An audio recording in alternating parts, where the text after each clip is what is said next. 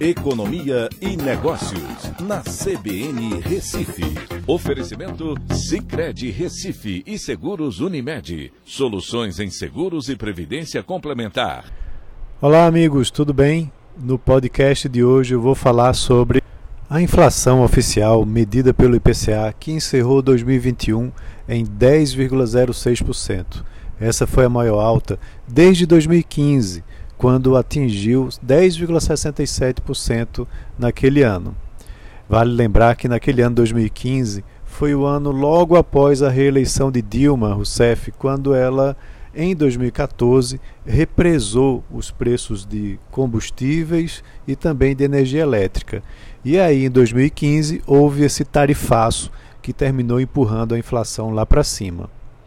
Esse, esse patamar de inflação agora tem novamente os combustíveis e energia elétrica como os principais vilões, mas dessa vez por conta principalmente da pandemia que desestruturou as cadeias globais e também por conta da crise de energia elétrica que nós vivemos em 2020.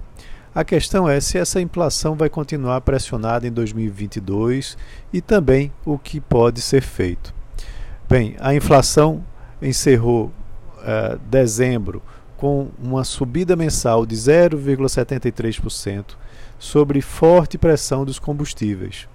A gasolina sozinha subiu 47,49% no ano todo e trouxe um impacto de 2,34 pontos percentuais na inflação total.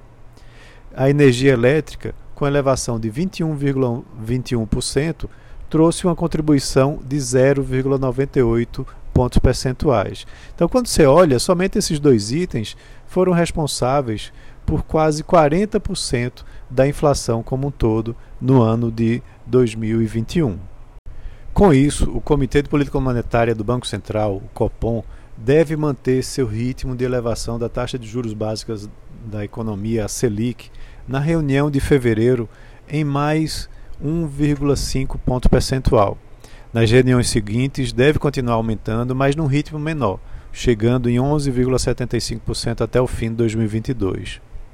No fim de 2022, o IPCA deve sim perder força, fechando o ano próximo dos 5%, metade da inflação atual, mas com um custo muito relevante para a economia.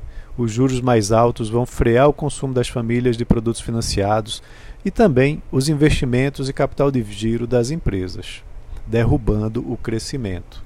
Esse movimento contracionista está sendo repetido pela maioria dos países, que também estão passando por pressão inflacionária. As economias devem passar por uma desaceleração econômica em 2022 para justamente segurar os reajustes de preços e, assim, derrubando as previsões de crescimento global. Então é isso, um abraço a todos e até a próxima.